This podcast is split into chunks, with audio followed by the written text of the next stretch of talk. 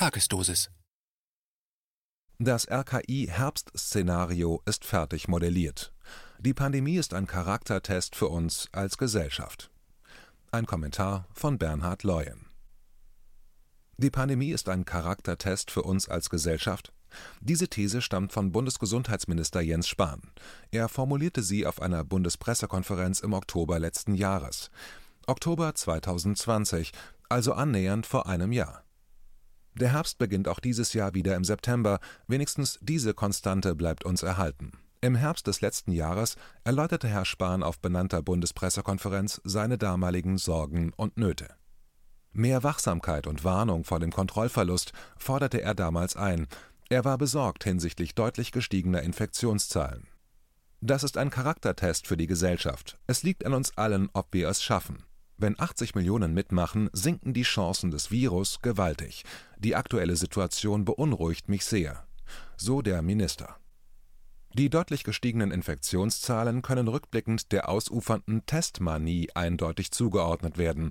Wenn 80 Millionen mitmachen, bedeutete im Oktober 2020 etwaig verdrängt auch schon die gefürchteten 3Gs.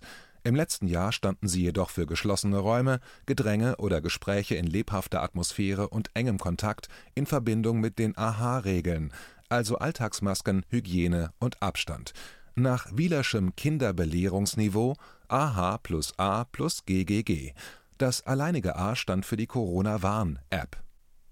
In der Gegenwart, also gut ein Jahr später, stehen die drei Gs für geimpft, genesen oder getestet.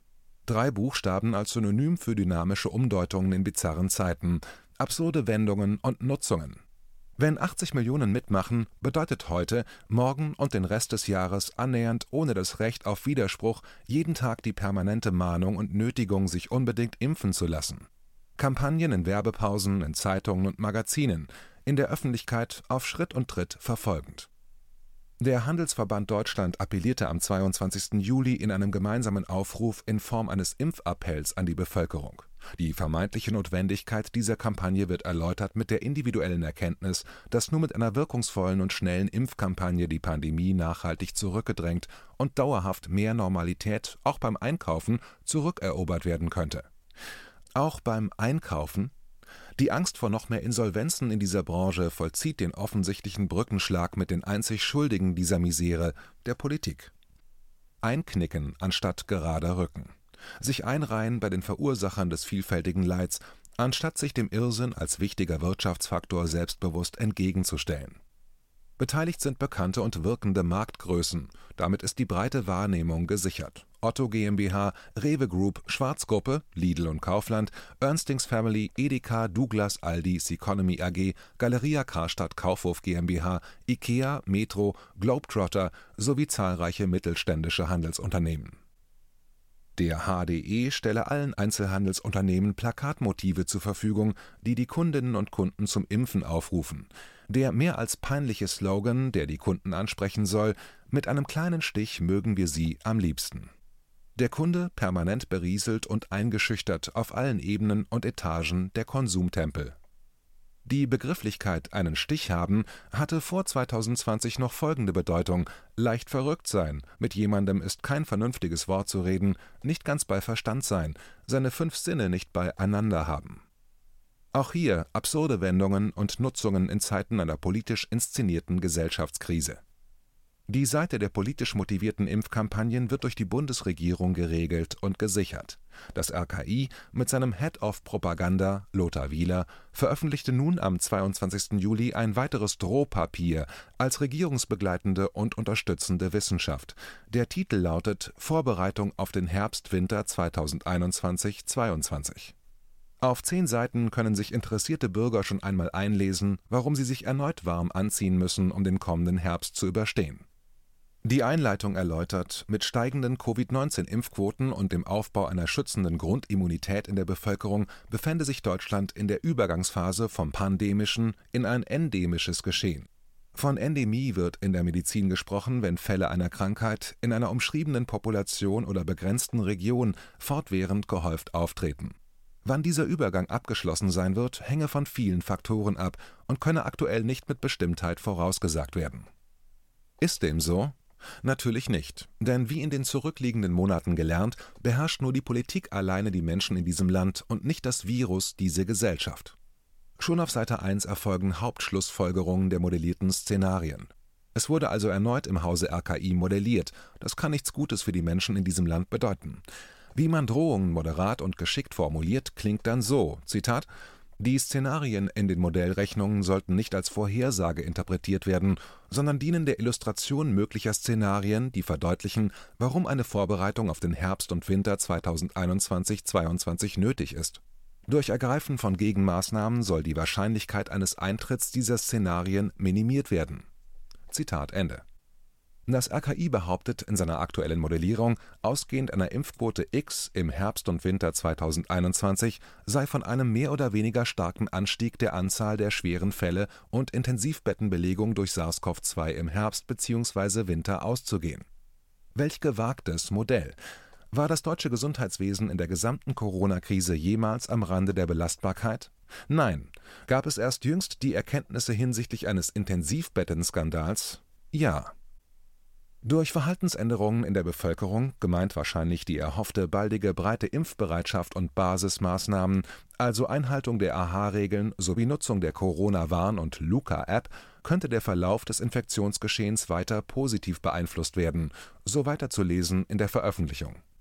Neben zu erwartenden einbezogenen Gesellschaftsbereichen sticht vor allem ein Punkt sofort ins Auge und lässt aufhorchen ja, die Risikogruppe der über 60-Jährigen sei auch dieses Jahr existent und zu erwarten.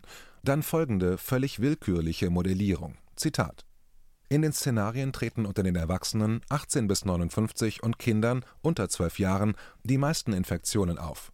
Der Großteil der Intensivbettenbelegung ist zu ähnlichen Teilen unter Erwachsenen 18 bis 59 und bei den über 60-Jährigen zu erwarten. Zitat Ende Konnten die Modellbauer aus dem Hause RKI auf Vergleichszahlen des Vorjahres zurückgreifen? Ja, diese entsprechen aber nicht den gewünschten und erforderlichen Ereignissen. Dies bedeutet daher, das formulierte Szenario obliegt der rein willkürlichen Gedankenwelt der Autoren und Autorinnen, und diese landen wiederum im Bundeskanzleramt und natürlich auch auf dem Schreibtisch eines Karl Lauterbach, dem Hohepriester der Angstinszenierung wie perfide die RKI-Gedankenwelt ausschaut, zeigt die folgende Formulierung des Papiers: Zitat. Kinder und Jugendliche werden in Bezug auf Infektionen durch SARS-CoV-2 eine stärkere Rolle spielen, da sie aufgrund einer geringen Impfquote oder fehlender Impfmöglichkeit der unter Zwölfjährigen eine große für SARS-CoV-2 suszeptible Gruppe darstellen Aufgrund der sehr niedrigen Zahlen anderer akuter Atemwegsinfektionen durch die kontaktreduzierenden Maßnahmen ist auch hier von einer zusätzlichen Zahl suszeptibler Kinder und Jugendlicher auszugehen. Der Begriff Suszeptibilität bzw. suszeptible Gruppe bezeichnet in der Medizin die Empfänglichkeit bzw. Empfindlichkeit gegenüber bestimmten Erkrankungen auch dieses mit dem Wissen der zurückliegenden Monate ein reines Hirngespinst der verantwortlichen Autoren, die nicht benannt sind. Das perfide: Durch das Verbot von Sozialkontakten, den Bewegungsverboten und verordnetem Homeschooling wird jetzt das wenig belastete bzw. geforderte Immunsystem der Kinder und Jugendlichen in das Szenario argumentativ eingebaut die absurde Vehemenz, mit der aktuell auf die Impfung der Jüngsten unserer Gesellschaft gedrängt wird, lässt nichts Gutes für den Herbst erahnen. Die langsame, aber stetig wachsende Tatsache einer steigenden Impfquote unter Erwachsenen bringt die Kinder und Jugendlichen in eine sehr bedenkliche und gefährliche Lage. Sie geraten in den Schwerpunktfokus der Politik, ausgehend einer geifernden Pharmaindustrie im unmittelbaren Hintergrund der Absatz Handlungsempfehlungen für die Prävention und Vorbereitung beinhaltet den drohenden Ungemach für die Menschen. Forcierte Impfnötigungen, speziell auch in der Öffentlichkeit. Zitat Sozioökonomische Ungleichheiten sollten aktiv adressiert werden, zum Beispiel durch aufsuchende Impfangebote in sozioökonomisch benachteiligten Gebieten, bei Berufsgruppen mit hohen Kontaktraten oder dort, wo viele Menschen auf engem Raum leben und arbeiten. Zitat Ende da es im Augenblick noch nicht bekannt sei, wie lange der Impfschutz anhält, wäre es sinnvoll, Boosterimpfungen, also Auffrischungsimpfungen für ältere und Risikogruppen jetzt schon zu planen und vorzubereiten, wie zum Beispiel die ausreichende Bestellung bzw. Bevorratung an Impfstoffen. Noch mehr Impfstoff einkaufen? Passt das zu den Realitäten in diesem Land? Der Merkur ließ am 26.07. wissen, dass immer mehr Corona-Impfstoff verfällt. Erste Chargen in Deutschland müssten vernichtet werden. Auch dies könnte eine Erklärung sein, warum die Diskussion um sogenannte Impfverweigerer immer aggressiver wird. Die teuer erworbenen Millionen Impfstoffampullen entpuppen sich als tickende Fehlinvestition mit sichtbarem Verfallsdatum. Der Begriff Lockdown findet sich nicht auf den zehn Seiten. Er wird tunlichst vermieden und taucht versteckt hinter dem Begriff Kontaktreduzierung auf. Der Zwang zum Maskentragen wird im Alltagsleben auch die kommenden Monate erhalten bleiben Innerlich jubilierend verkündete der bayerische Ministerpräsident am Dienstag, dass der Bund den Ländern zugesichert hätte, bis zum 1. August alles zu probieren, eine einheitliche Testpflicht einzuführen, und zwar nicht nur für Flugreisende, sondern auch bei Urlaubsrückkehrern mit dem Auto, dem Bus oder dem Zug. Jeder braucht einen Test, so Markus Söder. Eine Sprecherin von Gesundheitsminister Jens Spahn, CDU, bestätigte, dass das Bundesgesundheitsministerium eine schnellstmögliche Ausweitung der Testpflichten bei Einreise einrichten will also erneut auch in diesem Jahr. Zum Sommerende, dem Urlaubsende, werden über eine Testmanie gewünschte sogenannte Infektionszahlen künstlich erschaffen und gepusht, um rein willkürliche Maßnahmen, ausgehend von noch willkürlicheren Szenarien, den Menschen aufzuoktroyieren. Da nun Geimpfte sich nicht mehr testen lassen müssen, werden zuerst die Reiserückkehrer und dann mit dem beginnenden Schuljahr die Kinder und Jugendlichen Hauptleidtragende dieser offensichtlichen Strategie Schon einmal vorsorglich wird in das Szenarienpapier in dem Kapitel Modifizierende Einflüsse und zusätzlich zu bedenkende Faktoren im Herbst/Winter die Rückkehr der Influenza angekündigt. Eine weitere Ausbreitung neuer Varianten von SARS-CoV-2 mit erhöhter Übertragbarkeit und damit verbundener, möglicherweise erhöhter Schwere der Krankheitsverläufe könnte das Infektionsgeschehen entsprechend verschärfen. Könnte. Unter dem Unterkapitel Andere Faktoren heißt es dann: Zitat Erschwerend ist im Herbst ein paralleler Anstieg von SARS-CoV-2, Influenza und RSV, respiratorischen Viren, aufgrund der reduzierten Grundimmunität, ausgebliebene Boosterinfektionen für Influenza und RSV der letzten beiden Saisons zu erwarten. Zitat Ende so wie die Influenza zuarbeitend und praktisch für die politische Corona-Krise 2020/21, oh Wunder, aus den Statistiken verschwand, so könnte sie zuarbeitend und praktisch, wie Viren so sind, in der Saison 2021/22 dann wieder in unseren Breitengraden auftauchen und dem RKI-Szenario zuarbeiten Weitere Auffälligkeit der Veröffentlichung: Die sehr wohl realistische Variante, dass die geimpften Bürger dieses Landes eine gesellschaftliche Problemgruppe im Herbst und Winter darstellen könnten, fehlt.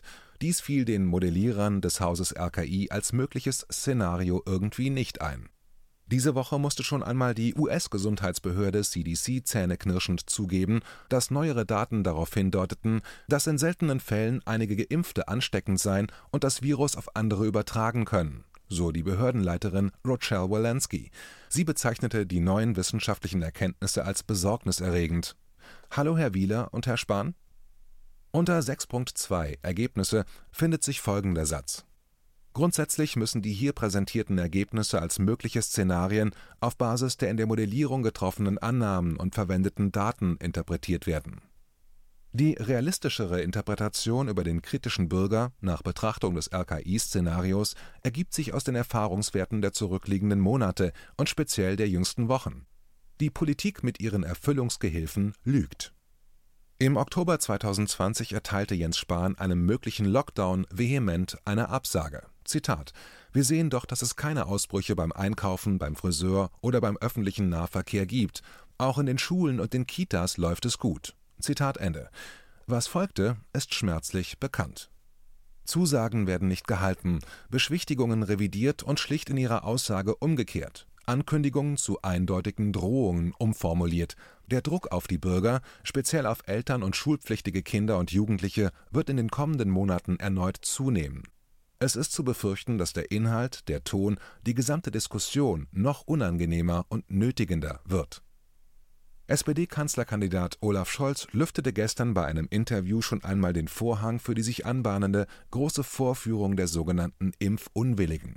Letzte Woche noch eine rein spekulative Theorie in Bayern, soll nun laut Scholz es nur noch eine Frage des Zeitpunkts sein, wann ungeimpfte Erwachsene ihre Corona-Tests selbst bezahlen müssen Zitiert wird er mit der Drohung, er fordere nun einen Zeitpunkt in naher Zukunft zu finden, ab dem nicht mehr der Staat für die Testkosten aufkommt, sondern die Nichtgeimpften. Es sei nicht einsehbar, dass der Staat weiter für das Testen ungeimpfter aufkomme, wenn es die bessere Alternative des Impfens gebe. Noch Fragen? Eine logische Weiterführung der Regierungslinie. Am Samstag letzter Woche ließ man Kanzleramtsminister Helge Braun schon einmal austesten, wie laut der Aufschrei der Gesellschaft ertönt bei folgender Mitteilung. Er gab der Bild ein Interview. Nach der Behauptung, die Zahl der Neuinfektionen steige noch schneller als in den vorherigen Wellen mit 100.000 Neuinfektionen jeden Tag im kommenden Herbst könne und müsse man schon rechnen, erfolgte der Verbalhammer. Geimpfte werden mehr Freiheiten haben als ungeimpfte. Zitat Hohe Infektionszahlen im Herbst und Winter bekommen wir nicht, wie manche behaupten, durch irgendwelche harmlosen Labornachweise des Virus bei Geimpften, sondern nur durch ein ernstzunehmendes Infektionsgeschehen in der ungeimpften Bevölkerung, wenn die Impfquote nicht hoch genug ist. Zitat Ende. Gefühltes virologisches Wissen trifft auf das Bewusstsein politischer Macht, eine ungesunde Melange in dystopischen Zeiten. Es ist auch weiterhin erschreckend zu beobachten, wie hoch sich die Quote der Unterstützung und Identifikation mit den neuen Verhältnissen in unserer Gesellschaft darstellt, schon tief verankert ist. Thorsten Kingren besetzt an der Uni Regensburg einen Lehrstuhl für öffentliches Recht, Sozialrecht und Gesundheitsrecht. Er wird in einem aktuellen Interview vom Dienstag in der Welt zum Thema Unterscheidung geimpfter und ungeimpfter befragt, ausgehend der Äußerung von Kanzleramtsminister Helge Braun. Seine Einschätzung beeindruckend, die Entwicklungsdynamik der Diskussion besorgniserregend. Zitat Ungeimpfte stellen eine Gefahr für andere dar. Auch sind sie selbst stärker gefährdet, an Corona schwer zu erkranken. Hieran darf staatliches Gefahrenabwehrrecht nicht nur anknüpfen, es muss es sogar. Das hat weder etwas mit Diskriminierung noch mit Privilegierungen zu tun, sondern schlicht damit, dass der Staat nur in Freiheitsrechte eingreifen darf, soweit das zur Gefahrenabwehr erforderlich ist. Zitat Ende. Es gibt sie aber, die kritischen, wachen und aufmerksamen Mitbürger und Mitbürgerinnen in diesem Land. Sie werden medial kleingeschrieben, tauchen in Beiträgen, Sendungen und Artikeln nur bedingt auf. Es darf sie nicht geben. Das Wunderbare, durch Gespräche und Texte findet man Hinweise, die Kraft geben, die bestärken. Man ist nicht allein. Diese Tage gelesen und gleich zum Monatsmotto gekürt. Wer beobachten will, darf nicht mitspielen. Wilhelm Busch. KenFM ist crowdfinanziert und unabhängig. Leiste deinen Beitrag zu freier Presse und unterstütze unsere Arbeit finanziell. Wenn du zukünftig keine Beiträge verpassen willst, abonniere den KenFM Newsletter und installiere dir die KenFM App für iPhone und Android. Weitere Informationen auf kenfm.de/support. Hallo Community. In diesem Video möchten wir euch das Thema Bitcoin ans Herz legen. Wir werden euch erklären, was Bitcoins sind, wie man damit bezahlen kann und welche Bedeutung diese Währung für KenFM hat. Viele von euch haben sicher schon von Bitcoin gehört oder nutzen es sogar privat. Wie ihr KenFM mit Bitcoins unterstützen könnt und warum das für uns aktuell sehr wichtig ist, verraten wir euch jetzt. Das ist ein Bitcoin. In Wirklichkeit existiert so ein Bitcoin aber gar nicht. Es gibt ihn nur virtuell im Internet als digitale Währung in einem digitalen Konto. Bitcoin ist eine sogenannte Kryptowährung, die bekannteste weltweit. Man kann damit via Computer oder Smartphone einkaufen, spenden oder sich gegenseitig Bitcoins zuschicken. Bitcoins kann man wie Währungen oder Edelmetalle zum aktuellen Wechselkurs kaufen, verkaufen oder von Freunden zugeschickt bekommen. Einzige Voraussetzung ein E-Wallet, zu Deutsch eine elektronische Geldbörse. Das ist ein Account oder Konto, über das man Bitcoins empfangen oder versenden kann. Wie ihr wisst, nutzen auch wir bei KenFM schon seit ein paar Jahren Bitcoin, damit wir im Notfall auch finanziell unabhängig bleiben können, zum Beispiel von Banken, die uns nicht mehr mögen. Da viele Banken mit unserer Berichterstattung nicht einverstanden sind und nicht im Zusammenhang mit KenFM genannt werden möchten, kam es in den letzten Monaten so weit, dass uns gar keine Bank mehr mag. Weshalb wir leider damit rechnen müssen, vom kompletten IBAN-Zahlungsverkehr ausgeschlossen zu werden. Deshalb der Appell an euch, Beschäftigt euch jetzt schon mit der Funktionsweise von Bitcoin, damit ihr uns auch im Notfall trotzdem weiter unterstützen könnt. Alles, was ihr dafür tun müsst, ist, eure bisherige Unterstützung in Euro einfach in Bitcoin an uns zu senden. Dazu legt ihr einfach eine kostenlose E-Wallet an, wandelt einen Betrag eurer Wahl in Bitcoin um und sendet uns diesen an unseren Bitcoin-Account. Den Link findet ihr unter jedem unserer Beiträge sowie unter diesem Video. Alternativ dazu könnt ihr aber auch diesen QR-Code mit eurem Smartphone scannen. Übrigens, eine detaillierte Schritt-für-Schritt-Anleitung haben wir zum Nachlesen für euch schon einmal vorbereitet. Ihr findet sie auf kenfm.de/slash bitcoin. Ob Bitcoin oder Kryptowährungen wirklich die Zukunft des Geldes sind, wissen wir nicht. Aber vielleicht ist das bald unsere einzige Option, so unabhängig wie möglich und vor allem ohne Bankkonto für euch in Zukunft weiterhin freien und unabhängigen Journalismus machen zu können. Wir hoffen sehr auf eure Unterstützung und sagen jetzt schon tausendmal Danke. Euer Team von KenFM.